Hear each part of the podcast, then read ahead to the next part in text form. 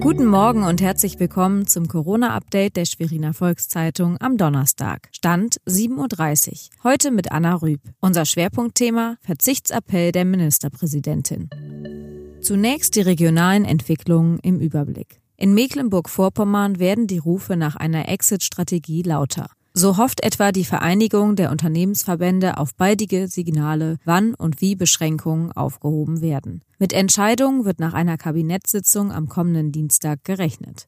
Die Rostocker Kreuzfahrtreederei AIDA Cruise hat alle Fahrten auf den 14 Schiffen ihrer Flotte bis Ende Mai abgesagt. Wegen geltender Einreisebestimmungen in den weltweiten Zielgebieten sei mit einer Normalisierung des Reiseverkehrs bis dahin nicht zu rechnen. Für Gäste werde der bereits gezahlte Reisepreis als Guthaben zurückgelegt. Dazu gebe es einen Bonus von 10 Prozent.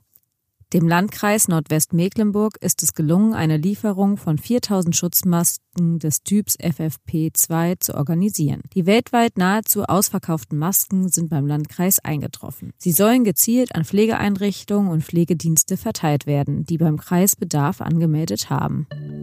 Am langen Osterwochenende die Liebsten besuchen. Was nach Wochen der Einschränkungen allzu verlockend klingt, soll in diesem Jahr unbedingt unterlassen werden. Im Livestream der Schweriner Volkszeitung appellierte Ministerpräsidentin Manuela Schwesig, auf Reisen und Familienbesuche zu verzichten. Nicht alles, was erlaubt sei, sei auch sinnvoll. Alle sollten sich daran halten, zu Hause zu bleiben. Auch sie selbst werde auf den Besuch ihrer Eltern in Brandenburg verzichten. Verzicht schaffe laut Schwesig Perspektive Spielraum für Lockerungen der Maßnahmen. Alle Antworten der Ministerpräsidentin auf Leserfragen gibt es auf svz.de.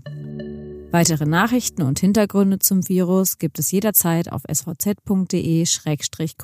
Eine neue Folge gibt es heute Nachmittag. Bleiben Sie gesund.